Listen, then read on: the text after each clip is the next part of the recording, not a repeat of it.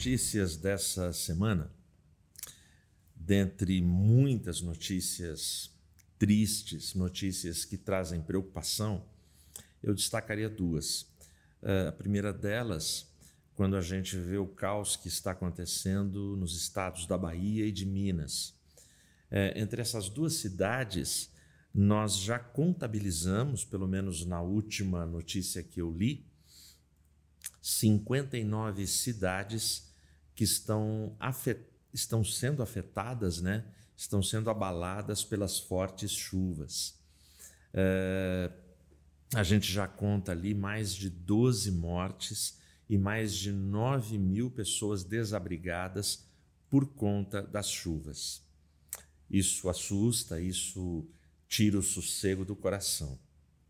A outra notícia é, é justamente a onda, a série histórica né, de tornados nos Estados Unidos. É, ali a gente tem mais de 100 mortos, cidades inteiras vieram ao chão. Eu, eu fico pensando assim: é, alguém que mora numa dessas cidades ali nos Estados Unidos. Poxa, eu tinha três terrenos, uma casa própria, duas casas que eu alugava, eu tinha cinco carros e eu tinha, porque em um momento toda a cidade foi destruída e a pessoa perdeu tudo, absolutamente tudo que ela construiu ao longo da vida, tudo que ela sonhou. E se ela ficou viva, ela tem que dar graças a Deus por ter ficado viva, porque muita gente perdeu tudo que tinha e também ficou aí na poeira do tempo, porque também morreu. Isso traz traz susto para a gente. Hoje eu almoçava com um cliente, um fornecedor, e, e, esse fornecedor, que é um veículo de comunicação aqui da cidade, ele, a palavra dele era assim: eu me assusto com as mudanças climáticas. É, eu acho que está tudo muito esquisito na mudança do tempo, na imprevisibilidade do tempo, não dá para a gente prever. É, e, e ele dizia que os economistas gostam muito dos meteorologistas, porque se os meteorologistas, com todos os equipamentos, eles erram, os economistas podem errar também. O fato é que a gente vive um tempo é, de angústia, né? um tempo de muita preocupação é, pelo volume, pela intensidade, pela violência dos fatos que estão acontecendo. A gente não sabe é, qual será a notícia amanhã, a gente não sabe é, como as coisas é, vão se desenrolar amanhã, se elas vão piorar, se elas vão normalizar, a gente não sabe. Você anda pelas ruas e vê muita gente apreensiva, muita gente triste, muita gente assustada. E aí eu pensei é, nesse tema, eu pensei nessa coisa do coração. Tem muita gente com o coração palpitando, com o coração acelerado, com o coração descompassado. Uh, tem muita gente preocupada porque se esse órgão vital do nosso corpo parar de funcionar, se ele começar a funcionar de forma errada uh, e se de repente ele se cansar, se confundir e parar, acabou a vida, a gente morre. Então, como é que a gente cuida do coração? Uh, qual a palavra para um tempo tão angustiante, tão desesperador como esse tempo que nós estamos vivendo, que nós estamos enfrentando? Eu separei para você aqui um trecho das Escrituras, um trecho do Evangelho de João. Se você quiser, abre lá no capítulo 14, apenas os três primeiros versículos, em nome de Jesus pensando em corações perturbados, em corações ansiosos, corações apreensivos, que eram os corações dos discípulos, olha o que Jesus diz para, para aqueles homens que o seguiam: Não se turbe o vosso coração, credes em Deus, crede também em mim. Na casa de meu pai há muitas mansões. Se não fosse assim, eu vou-lhe teria dito: Eu vou preparar-vos lugar. E quando eu for e vos preparar lugar, eu voltarei novamente e vos receberei para mim mesmo, para que, onde eu estiver, ali possais estar vós também. Amém? Feche seus olhos enquanto eu oro. Pai, obrigado por esse momento, obrigado por esse instante. Obrigado, Senhor, por este culto, por estarmos aqui na metade da semana, refletindo, meditando na tua palavra. Traz, ó Deus, fé, traz esperança, traz alimento é, para a nossa alma, para a nossa vida, para a nossa jornada, para a nossa caminhada. Em nome de Jesus, com muito poder e com muito amor, fala aos nossos corações. Guarda-nos todos. Em nome de Jesus eu oro. Amém. É, esse texto de João, esse texto do Evangelho, ele começa exatamente com essa frase: Não se turbe o vosso coração. É, Jesus está falando assim: não, não se entreguem para as perturbações que incomodam, que afligem o coração de vocês. É muito interessante, logo nesse início, quando a gente olha para esses três versículos, que é o início do capítulo 14 do Evangelho de João, é muito interessante quando Jesus dá esse conselho, que ele fez, como sempre, o diagnóstico correto. Ou seja, quem diagnosticou o estado emocional dos apóstolos naquele momento foi o Mestre, foi o próprio Cristo. Ele olha para aqueles homens, ele, ele se compadece daqueles homens e ele dá um conselho.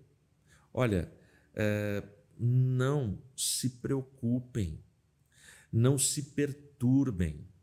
E essa expressão, no texto original, no grego, como foi escrito aqui o Novo Testamento, se a gente fosse traduzir ao pé da letra, esse é, não se turbe o vosso coração, é exatamente o título dessa reflexão. A palavra de Cristo é: sosseguem o coração Fiquem sossegados, vocês estão nervosos, vocês estão tensos, vocês estão preocupados, vocês estão é, apreensivos, vocês estão com medo. Sossega, sosseguem o coração. Aliás, a palavra sossegar, hoje ela virou uma gíria né, da nossa moçada. Quando você fala com alguém, cara, e aí, vai dar para fazer aquilo? O outro já responde sussa. O sussa é sossega, fique em paz, tudo vai dar certo. E Jesus faz essa leitura. Por que é que Jesus fez essa leitura? O que é que ele viu naqueles homens que demonstrava que eles estavam com os corações apertados, preocupados, é, com medo? É, por, o que, que Jesus viu naqueles homens? Bom, aí você tem que analisar o contexto maior do Evangelho de João. Primeira coisa, quando o capítulo 14 começa, não se esqueça, nós estamos saindo do capítulo 13 de João. Aqueles homens, eles estavam, num primeiro momento, envergonhados por toda a lição do lava-pés. Porque no lava-pés, aqueles homens aprenderam lições profundas. Aqueles homens se equivocaram, lembra? Lembra de Pedro querendo que Jesus banhasse ele inteiro, porque Pedro não entendia o mestre se curvando para lavar os seus pés. Lembra que Jesus, ele lavou os pés de todos ali. Aqueles homens, eles estavam envergonhados por aquela lição profunda de humildade que Jesus eh, tinha acabado de aplicar na vida deles para o entendimento deles. Aqueles homens também eles estavam desapontados e frustrados porque Jesus não era o Messias político que eles esperavam. Jesus ali, naquele momento, naquele contexto, deixara claro para eles que ele não era o, o, o Messias político que ia acabar com o Império Romano naquele momento, da forma, é, pela espada, pela força, pela violência, que era a expectativa deles. Aqueles homens também estavam angustiados, também estavam apavorados, também estavam assim sem saber o que fazer, porque havia sido dito para eles de forma clara que Jesus partiria e que eles não teriam mais esse contato físico, presencial, visível em relação ao Mestre. E por último, aqueles homens, aqueles apóstolos estavam sem chão, porque foi revelado para eles que naquele grupo, entre eles, um deles era o traidor. Só que somente Jesus sabia quem era o traidor e Judas sabia que ele era o traidor. Os demais, naquele momento, ainda não sabiam. Portanto, aqueles homens, eles tinham muitos, mas muitos motivos para estarem nervosos, apreensivos, com medo, com o coração perturbado. E aí Jesus abre o capítulo 14 com uma palavra de esperança. Jesus abre o capítulo 14 dedicando uma palavra que é um bálsamo, é cura é tudo que eles precisavam ouvir naquele exato momento. Sosseguem o coração. Eu acho que essa palavra de Jesus é a palavra que eu e você, em muitos momentos da vida, precisamos ouvir. Eu acho que essa palavra de Jesus é, é a palavra que o mundo inteiro, neste momento geográfico, político, nesse momento é, de tantas negociatas e corrupção na história da raça humana, é, nesse momento de tanta insegurança. Essa é a palavra de Jesus que traz, é, traz paz na nossa alma. Sosseguem o coração. Então Jesus dá o diagnóstico e aí ele vai falar como é que se sossega o coração. Nesses três versículos, ele mostra para a gente então, olha como ele vai continuar aqui. Credes em Deus, crede também em mim. Jesus está dizendo assim: olha, vocês têm fé, vocês creem num Deus invisível. Se vocês são capazes de crer num Deus invisível, eu acho que dá para crer no Filho de Deus visível. Vocês estão tendo o privilégio que bilhões vão querer ter ao longo da história e não terão. Poucas pessoas aqui no planeta Terra tiveram o privilégio de ver o rosto de Cristo, de contemplá-lo face a face.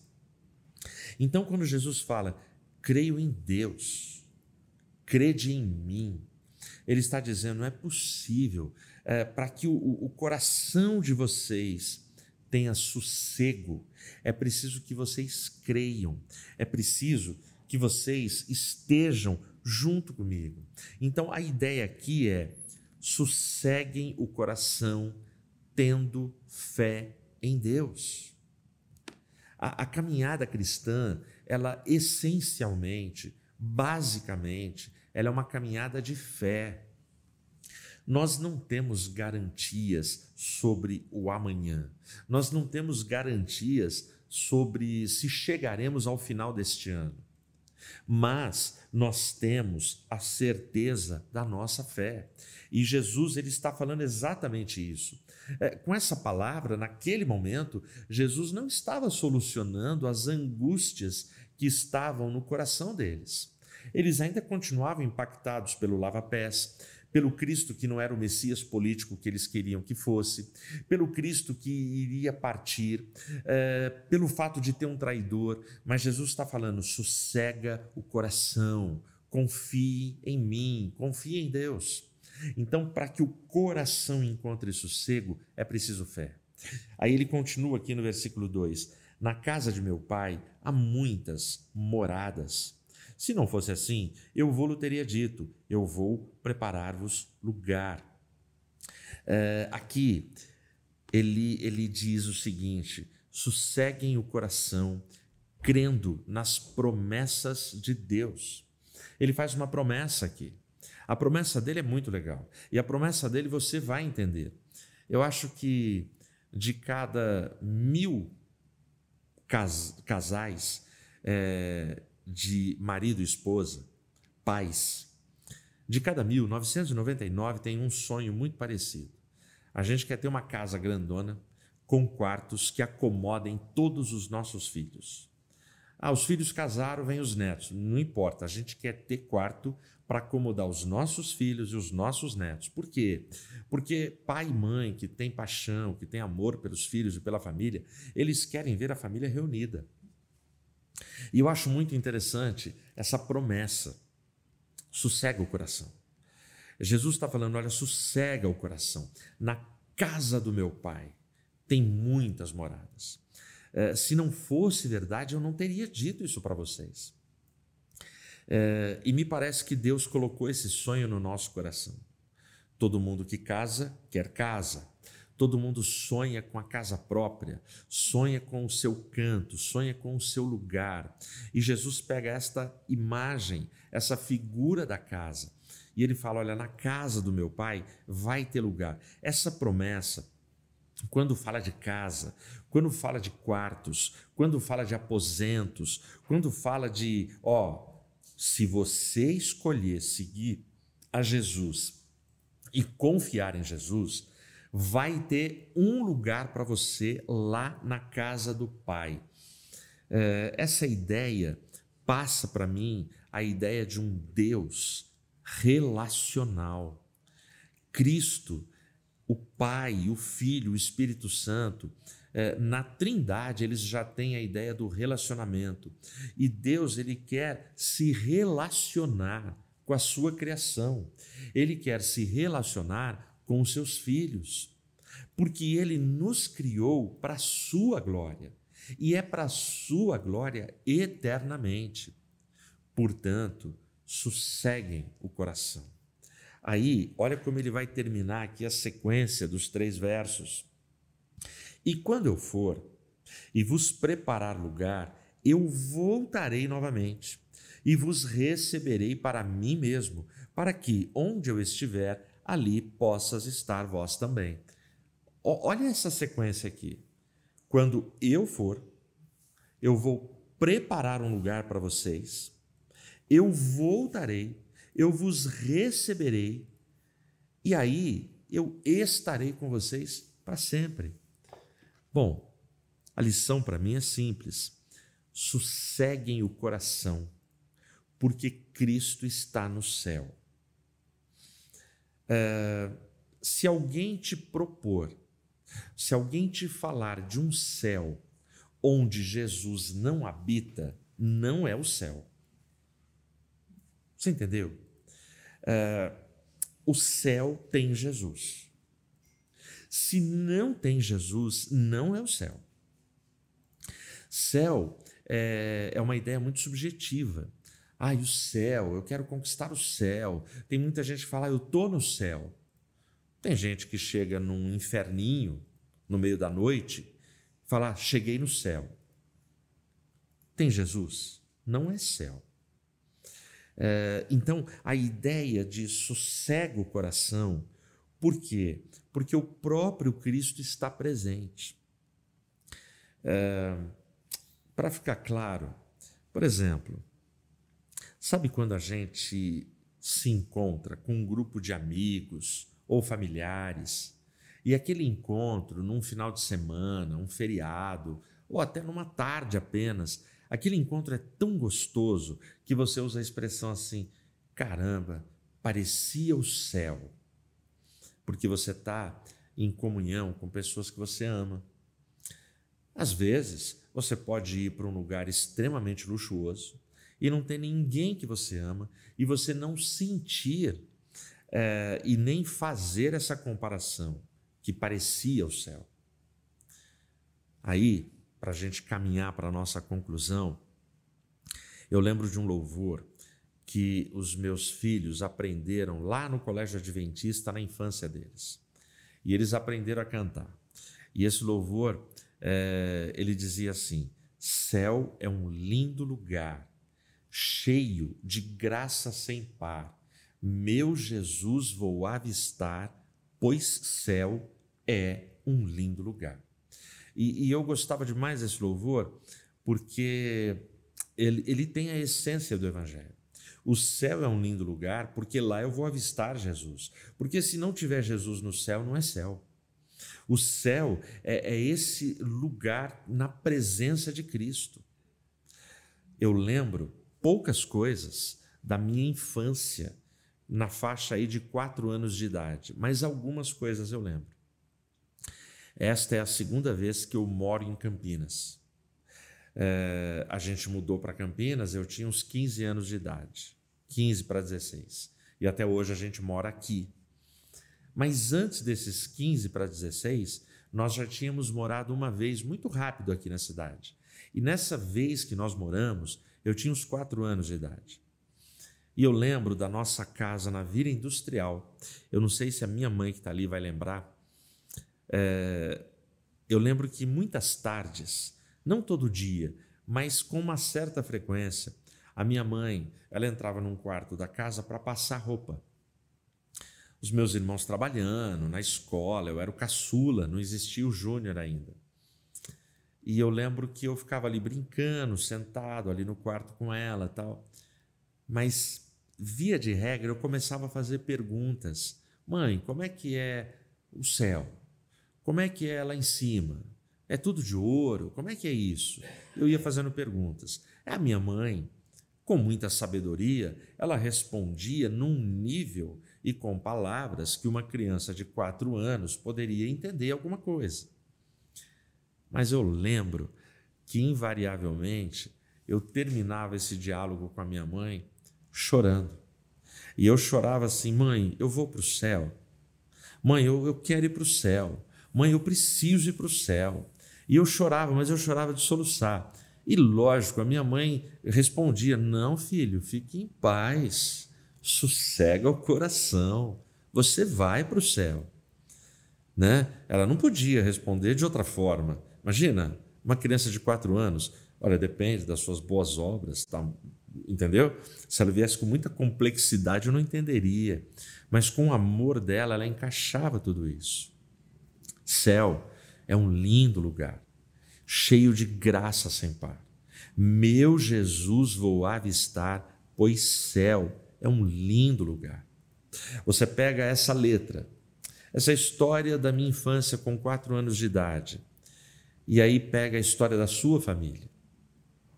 A ideia do céu e de que o céu tem a presença de Jesus, ela, essa ideia que é bíblica, que é teológica, ela dá todo sentido para a expressão que a gente usa. Minha casa será um pedacinho do céu. Minha casa será um lugar de bênção. Por que é que nós conseguimos ver esta frase, este desejo se tornar realidade já? A gente só consegue porque Cristo é real hoje. Cristo é presente hoje. Toda casa que abre as portas para que ele entre, para que ele possa habitar no meio da família, toda casa que abre o coração e que dá o lugar de honra na mesa, dá prioridade para Cristo, essa casa, ela se transforma num pedacinho do céu. E é só vivendo num pedacinho do céu que o nosso coração fica sossegado, que ele se acalma. Ontem a gente estava aqui na minha casa e a gente lanchou, fez alguma coisa, comeu tal. Quando nós saímos da mesa e fomos ali fora, os meus pais viram que estava chovendo, eu também. Eles falaram assim: Poxa, aqui dentro da sua casa a gente não ouve o barulho lá fora, a gente nem sabia que estava chovendo, a gente nem vê o que está acontecendo lá fora, porque nós estávamos aqui, curtindo e amando e, e se relacionando uns com os outros. Eu acho que essa ideia da nossa casa ser um pedacinho do céu. Eu acho que essa cena é, explica um pouco expressa um pouco. Ainda que no mundo inteiro, caos, tragédia, lutas, destruição, ataques estejam acontecendo, se você conseguir priorizar Cristo na sua vida, sossegar o coração em Cristo, a gente vai ter sim essas estações, essas paradas, esses momentos de paz, esses momentos de refrigério e de cura na nossa alma, na nossa fé, na nossa esperança. Sossega o seu coração. Na casa do Pai tem muitas moradas para você. E na casa do Pai, Cristo, ao vivo, a cores, presencialmente, estará comigo e com você para todos sempre. Que Deus te abençoe. Amém.